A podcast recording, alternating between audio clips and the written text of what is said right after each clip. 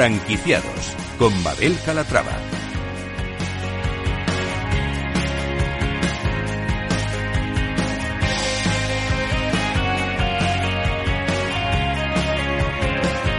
Hola, ¿qué tal? Muy buenos días y bienvenidos a Franquiciados, una ventana al mundo de las franquicias y de las pymes en el que les ofrecemos las últimas novedades del sector. Si estos días se están planteando formar parte de la industria, presten mucha atención porque esto les interesa. Comenzamos.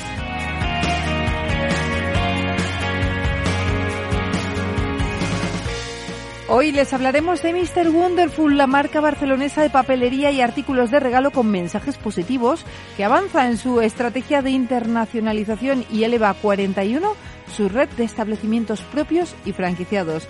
Mr. Wonderful apuesta por el retail en España e Italia y cierra el año con nueve aperturas más.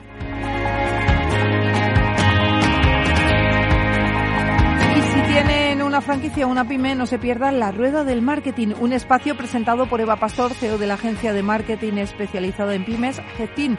Una sección en la que nos muestra cada miércoles las novedades del sector y los trucos para sacar el máximo partido al marketing.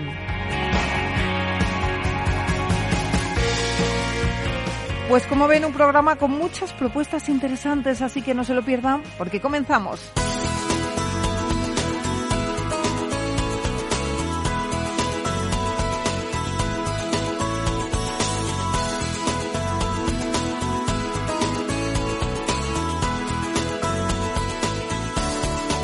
Franquicias de éxito. Cerramos el año hablándoles de una enseña con personalidad y que ha conseguido un gran éxito con su propuesta. Si les preguntamos por artículos de regalo y decorativos con un mensaje positivo, lo primero que se nos viene a la cabeza es Mr. Wonderful. Hoy vamos a conocer su historia, pero también sus planes de expansión. Lo vamos a hacer con Jorge Pardo, director de retail de Mr. Wonderful. Jorge, ¿cómo está? Bienvenido. Hola, buenos días. Muchas gracias. Todo muy bien. Bueno, cuéntenos, ¿cómo surge la marca? Bueno, la marca nace eh, hacia el 2010. Empieza porque los fundadores, eh, para su, su boda, quieren hacer unas cosas un poquito originales. Ellos venían de, de, hacer, estar en un despacho de diseño gráfico y al hacer los regalos tienen mucho tirón, lo publican en Facebook y tienen mucho tirón y la gente va pidiendo. Y de ahí poco a poco, de ir haciendo cosas y más cosas, pues nace Mr. Wonderful, que en principio nace en forma online, puramente online, y posteriormente llevamos el salto al B2B y finalmente entramos en el B2C y en el canal retail puro con tiendas y franquicias. ¿Y cuál es la clave del éxito? Bueno, yo creo que al final somos una marca con una identidad muy clara, es decir, vendemos experiencias, estamos muy definidos en lo que queremos y el, el público lo acoge muy bien. Somos, tenemos una comunidad como marca de más de tres millones de personas que con la que actuamos todos los días y nos sentimos muy identificados y se identifican con nosotros. Lo que es la esencia de la marca, pues la vamos transmitiendo año a año y no ha habido nada más que crecimiento en este aspecto y, y percibir que a los clientes les encanta. Bueno, eso sin duda. Han conquistado a sus seguidores. De hecho, esos tres millones les avalan. Eh, ¿Cuándo se decide a dar el paso y abrir la primera tienda?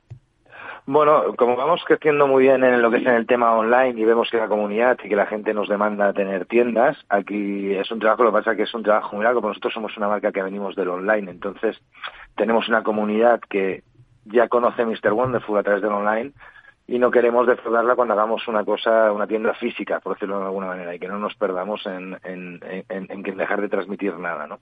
Este concepto nos llevó tiempo, pero cuando vimos la primera tienda que fue Parque Sur como prueba, eh, lo que sí que percibíamos de todos los clientes es que eh, identificaban exactamente lo que era Mr. Wonderful o era la tienda que más o menos el 90% de nuestros clientes se había imaginado que sería Mr. Wonderful. En estos momentos, ¿con cuántas tiendas cuentan?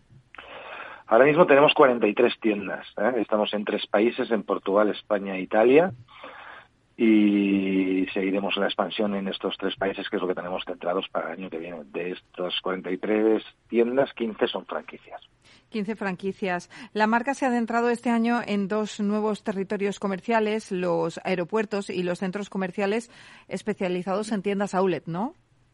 Sí, hemos a la vez que tenemos un crecimiento, queríamos estar en otro tipo de, de canales y hemos querido probar el canal Outlet porque es una necesidad como compañía para poder ofrecer eh, en la medida que vas creciendo el producto y darle y, darle otro espacio y el canal Aeropuertos Travel Retail que tenemos muchos productos somos muy adecuados para el regalo de última hora o para estar con nuestros clientes en los momentos finales para los que vayan más apurados ¿no? y la verdad que ha tenido una aceptación muy grande hemos empezado por la terminal T4 de Barajas y ha sido está superando todas nuestras expectativas o sea nos llevamos a una gratísima sorpresa la verdad es que es un producto que se debe vender solo y más en el aeropuerto, como decía, es que es un producto muy, muy adecuado de última hora, de, oye, se me ha olvidado un regalo, voy a comprarlo y, la verdad que quedas bien con cualquier detallito. Eh, ¿Cuáles son, Jorge, los emplazamientos preferidos por la marca? Eh, ¿Buscan mm, locales a pie de calle, centros comerciales, nos decía ahora, eh, outlets, aeropuertos? ¿Cuáles son los que mejor le están funcionando? Bueno, realmente nos está yendo bien en todos. Tenemos tiendas de calle como en zonas muy prime, como Foncarral, Goya en Madrid, ¿no? Eh, la calle Uría en Oviedo. Eh, y luego estamos en centros comerciales de, por decirlo de alguna manera, As y Bes y nos va, nos va francamente bien. O sea, nosotros más que nada lo que realizamos es una venta que es por, por una experiencia. O sea, nuestros clientes no es una venta pura al hecho. Realmente nosotros hacemos, para que te hagas una idea, una encuesta de una semana en las tiendas eh, cada mes para percibir lo que percibe el cliente y si nos habla de producto o nos habla de experiencia, ¿no? Y esto es lo que nosotros cuidamos muchísimo. Por lo tanto, entramos mucho dentro de su ocio, de, de, que nos vengan a visitar, de que nos vengan a ver, de que tengan una necesidad de regalo o también de autoconsumo, pero nos va bien en prácticamente todos los sitios. No hemos tenido hasta ahora eh, ninguna ubicación que nos haya sido un poco compleja o que digas, pues aquí no encajamos, ¿no? No nos va tan bien como queremos, ¿no? Acabáis de entrar también ahora en el mercado italiano, ¿no? Sí, hemos entrado justo en el, último, en diciembre, hemos abierto tres tiendas para en, Roma, lo que es en, los tres son centros comerciales, eh, y ha sido pues bueno una experiencia también que nos ha superado las expectativas ¿no? en Roma nos conocían porque ya estamos vendiendo a través del B2B eh, y, en el canal online y tenemos una comunidad de seguidores muy muy potente en, Italia que lo ha cogido y que no paran de pedirnos que abramos más tiendas porque a ver que cuando llegamos a Bolonia que cuando llegamos a Milán que cuando llegamos a, otras ciudades que están deseosos de, de que abramos más tiendas. Qué bueno. Y están buscando crecer con tiendas propias o con franquicias en, Italia de momento hemos abierto estas tres, son franquicias, eh, pero normalmente siempre acabamos teniendo alguna propia. En, en, Portugal tenemos dos propias y también aquí hacemos con franquicias, más que nada para entender la realidad de los mercados o, tener la misma experiencia. Pero vamos, no sé si es indistinto que sean franquicias o propias. Nosotros nuestros franquiciados los escogemos esto le damos muchísima importancia y se convierte en auténticos partners nuestros, donde trabajamos como, como si fuésemos eh, todos de la misma empresa, ¿no? Y entonces nos da igual hacerlo con un franquiciado que a través de, que seamos propios. Lo importante es llegar a todos los clientes pues bien y de la mejor manera posible. ¿Qué requisitos se piden para ser franquiciador de, de Mr. Wonderful? Bueno, principalmente nosotros buscamos franquiciados que abran en mínimo cinco franquicias, es decir, que tengan, eh, que lo usen como, nos dejen en know-how, que participen y que ya conozcan lo que es el mundo de la franquicia, ¿vale? Porque es complicado de entender a veces cuando cuando algún tipo de perfil no intenta hacerlo de otra manera y, principalmente lo que buscamos es gente que, que, quiera tener Mr. Wonderful y que lo vea como un modo de inversión, el tener una franquicia Mr. Wonderful, le guste, se sienta orgulloso y trabaje con nosotros mano a mano y nos deje hacer y aportar todo el know-how que tenemos. Eh, por último, Jorge, eh, ¿cuáles son los planes de expansión que se han marcado con la marca para este 2023? Bueno, para este 2023 queremos seguir como, como en el 2022, o sea, no, descartaremos ninguna oportunidad y crecer eh, principalmente en las ubicaciones y con, las, con, los, con los partners adecuados, pero vamos, andaremos más o menos mínimo entre las mismas aperturas que hemos hecho este año 2022 o alguna más. Bueno, pues esta es la historia de, éxito de Mr. Wonderful y, su expansión. Jorge Pardo Janota, director de retail. Muchísimas gracias por estar con nosotros y suerte este año. Muchas gracias, Eva. Un abrazo muy fuerte. Gracias.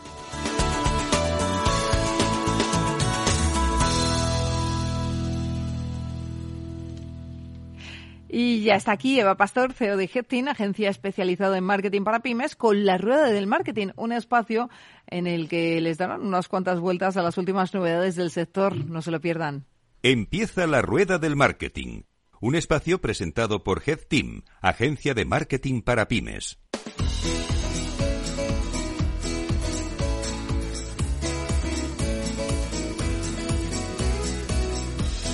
Y y ya está aquí una semana más la rueda del marketing, tu momento marketero de la semana. Soy Eva Pastor, CEO de Head Team, y hoy os traigo un programa muy navideño. Ya estamos cerquita de los Reyes, hemos pasado Nochebuena, Nochevieja hasta aquí al caer. ¿Y qué hacemos en estas fechas? Plantearnos lo que hemos hecho y qué queremos hacer. Y para ello os traigo a Sara, la responsable de contenidos de comunicación de Head Team. Hola Sara, buenos días. Hola Eva, gracias por invitarme a pasar este ratito. Gracias por estar aquí. Estaba justo comentando de que estamos en la época en la que empezamos a analizarnos los objetivos, fijar nuevos retos, mm, ver nuevos propósitos y para ello, claro, eh, siempre echamos una mirada a nuestra competencia, ¿no? Ese invitado que nunca va a la cena, pero que al final siempre está con nosotros. Sí, sí, exactamente. Ya, ya se está cociendo el roscón, esperemos que no nos toque nada. Y y sí, sí, hablando de, Reyes un poco, yo soy Tim Baltasar, no sé cuál eras tú. Yo también, Tim Baltasar 100%, es mi favorito. Pero los otros, Gaspar y Melchor, ¿que son competencia de Baltasar o qué son? Mm, pues no sé, vamos a hablar un poquito de competencia, pues. Venga, va. A ver, en el, en el ejemplo mmm, habría que verlo, ¿no? Porque claro, tú cuando fijas la competencia puedes fijarla según muchos criterios, ¿no? Hay bastantes variables que ver. El producto o el servicio, a qué mercado nos dirigimos, el tamaño, la estrategia de precios, el cliente ideal, bueno, un montón de variables, ¿no? En este caso, si nos fijamos en el producto, teníamos tres productos, ¿no? Incienso, mirra y oro. Si nos centramos solo en el producto, puede parecer que incienso y mirra son dos resinas, ¿no? entonces podríamos hablar de una competencia directa. En cambio, el oro, ¿no? al ser un metal pesado, diríamos más bien que es un sustitutivo, ¿no? una alternativa, por tanto, competencia indirecta. Ahora, si en lugar de centrarnos tanto en el producto, nos centramos en la necesidad que satisface, entonces es diferente, porque cada uno tenía un propósito, ¿no? Uno reconocía a Jesús como divinidad, otro como hombre y otro como rey. Entonces ahí podríamos más bien hablar, ¿no? De, pues de que son compañeros de empresa con varias verticales, ¿no, Eva? Sí, totalmente, totalmente. Me estaba riendo porque, bueno, también saber lo que es la mirra ya me parece todo un hito en, en las Navidades. ¿Me oyes, Sara? Sí. ¿Sí? Eh, bueno, estaba diciendo que me parece todo un rito el, el, saber lo que es la mirra y me imagino a los tres reyes magos eh, peleándose para ver quién lleva el oro, ¿no? Que se supone que es el mitad, el, el mejor. ¿Debemos tener en cuenta entonces la competencia a la hora de trazar un plan? ¿Me oyes, Sara? Parece que tenemos problemas. Vamos a colgar esa llamada y volvemos a intentar localizar a, Sara, que no nos escucha bien. Y oye, el tema es interesantísimo, lo que estáis hablando hoy. ¿Has visto la competencia de los Reyes Magos? A ver quién lleva el oro al niño. Me los imagino peleándose. A ver, es verdad que cuando tenemos que trazar un plan de marketing es fundamental eh, plantearnos quién es la competencia y dónde está. Eh, al final eh, es contra los que luchamos y los que los que nos marcan un poco el camino que queremos seguir o que no queremos seguir para ser disruptivos, ¿no? Entonces es muy importante a la hora de trazar los objetivos y los retos del año que viene plantearnos eh, qué está haciendo nuestra competencia, en qué nos queremos parecer y en qué no. Claro que sí, es fundamental. Claro, muchas veces, no sé si tenemos a Sara ya. Sara, ¿te tenemos por aquí? Sí, ya estoy. No se escuchaba problemas del directo. Problemas del directo. Hablábamos de de que me imaginaba a los Reyes Magos pegándose a ver quién llevaba el oro, ¿no? Eh, me imagino que es importantísimo, y hablar ahora con Mabel, la importancia de mirar a la competencia, tanto para valorar qué queremos hacer como lo que no queremos hacer respecto a ellos.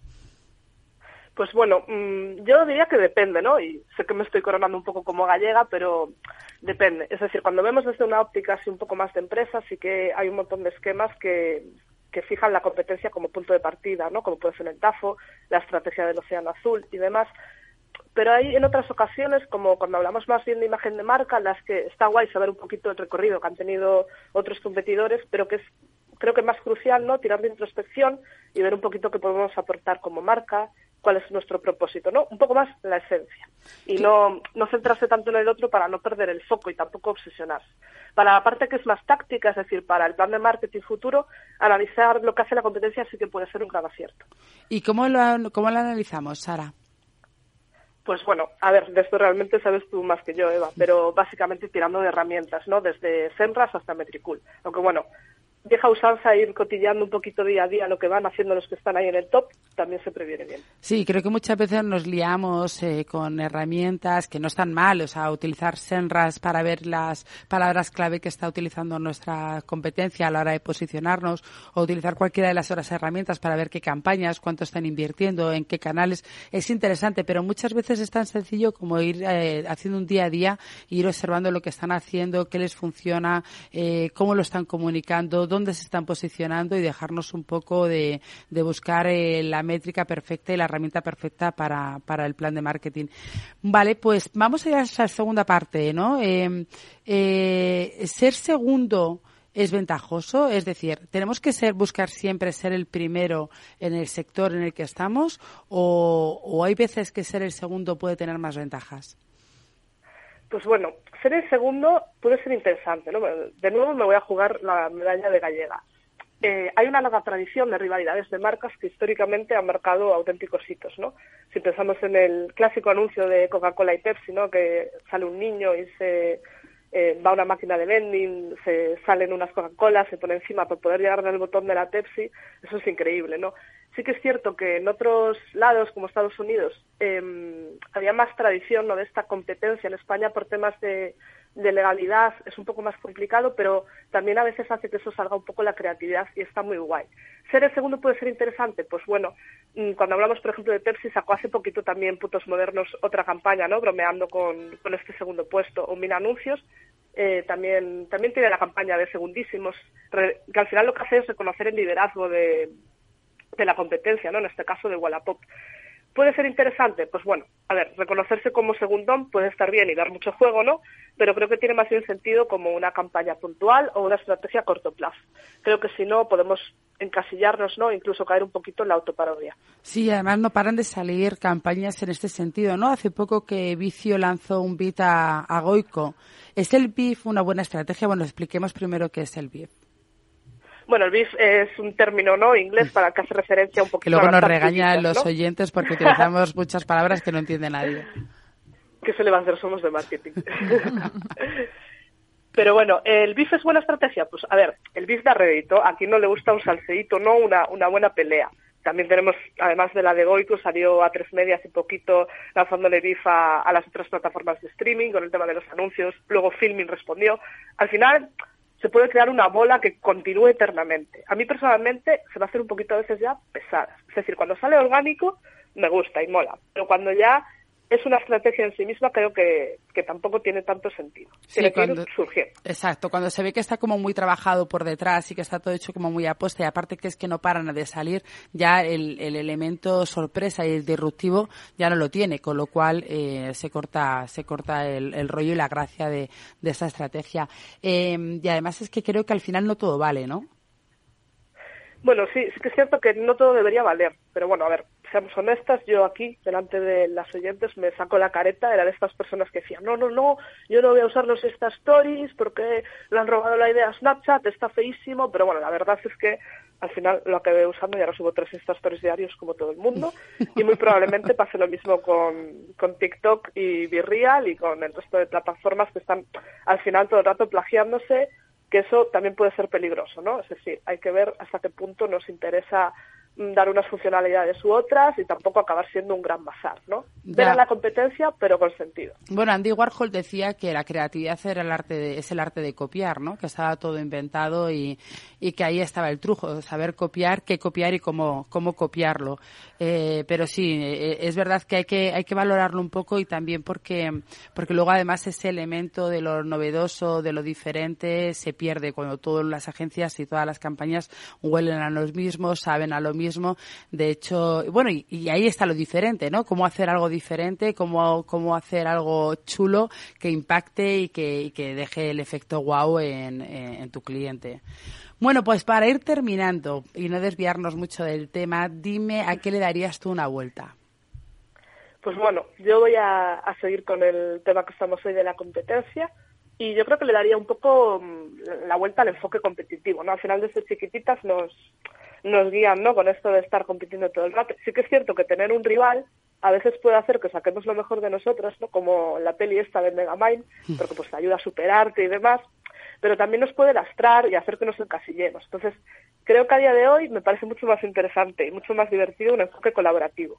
No sé si habéis visto la última campaña que ha sacado Fuego Camina conmigo para Jumpers, que es anuncios a Pachas, que un poco pues la idea es esta, ¿no? El compartir ese espacio de anuncio y colaborar entre Jumpers y otro anunciante. Pues muchísimas gracias, Sara. Veremos el anuncio de Jumper. Ya sabéis todos los oyentes que podéis escuchar este programa en la rueda del marketing.com. Eh, y nada, no podemos inventar la rueda, pero podemos ayudar a venderla. ¡Feliz año!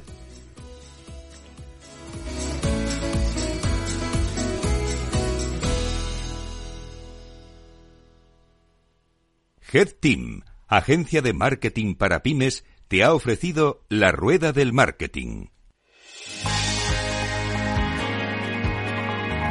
Pues hasta aquí el programa de hoy. Gracias de parte del equipo que hace posible este espacio de María José Bos en la realización técnica Miquel Garay Juan da Cañadas y que les habla Mabel Calatrava. Nosotros volvemos con más historias de franquicias de pymes la semana que viene. Hasta entonces les deseamos un feliz año nuevo.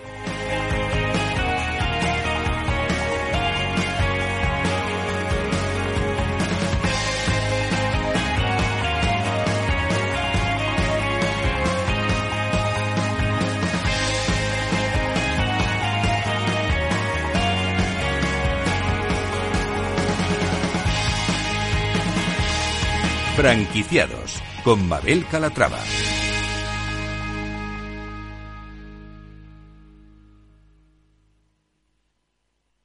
Hey, asistente, ¿cuál es el mejor fondo de inversión del año? Hay aproximadamente 54 millones de resultados. ¿Quieres que los lea? Buf, mejor que no. Puedes seguir buscando entre millones de contenidos, pero un asesoramiento de calidad solo te lo dará un especialista. En Renta 4 te ofrecemos un servicio de asesoramiento gratuito siempre que lo necesites. Entra en r4.com y descubre cómo te podemos ayudar. Renta 4 Banco. ¿Quieres más?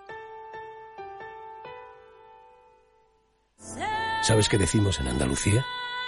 Disfruta las pequeñas alegrías cada día. Y cualquier día del año, ven Andalucía. Y también te lo digo yo, Antonio Banderas. Estas navidades, date una alegría. Ven Andalucía. Campaña financiada con fondos FEDER, Junta de Andalucía.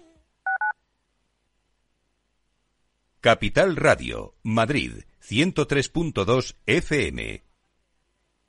Disfruta de la mejor cocina gallega en Montes de Galicia. Todo un clásico moderno en el barrio de Salamanca. Disfruta de la variada dieta atlántica, de las mejores carnes y pescados tratados con respeto y transparencia y regados con una de las mejores bodegas de la zona. En grupo, en familia o en pareja, Montes de Galicia te ofrece el espacio perfecto en cada ocasión. Esto te estás perdiendo si no escuchas a Rocío Arbiza en Mercado Abierto. Eduardo Martínez, cofundador de la FinTech Tokio. El mercado africano también está creciendo muchísimo. Hay que tener en cuenta que tanto el mercado asiático, africano y latinoamericano es un mercado donde hay más penetración de móviles que de banca. Por lo cual, eh, propuestas digitales que puedas tener en el móvil son muy eficientes para ese tipo de mercados. Mercado Abierto con Rocío Arbiza. ¿Sabes cuál es el mejor dial para escuchar Capital Radio? Tu móvil. Ya tienes disponibles las versiones de iOS y Android de Capital Radio. Y si quieres escucharlas en tu coche, lo tienes muy fácil. Empareja el Bluetooth de tu coche con tu móvil o tableta, entra en la app de Capital Radio y ya lo tienes. Escucha Capital Radio en digital. Y si te preguntan qué escuchas, no lo dudes. Capital Radio.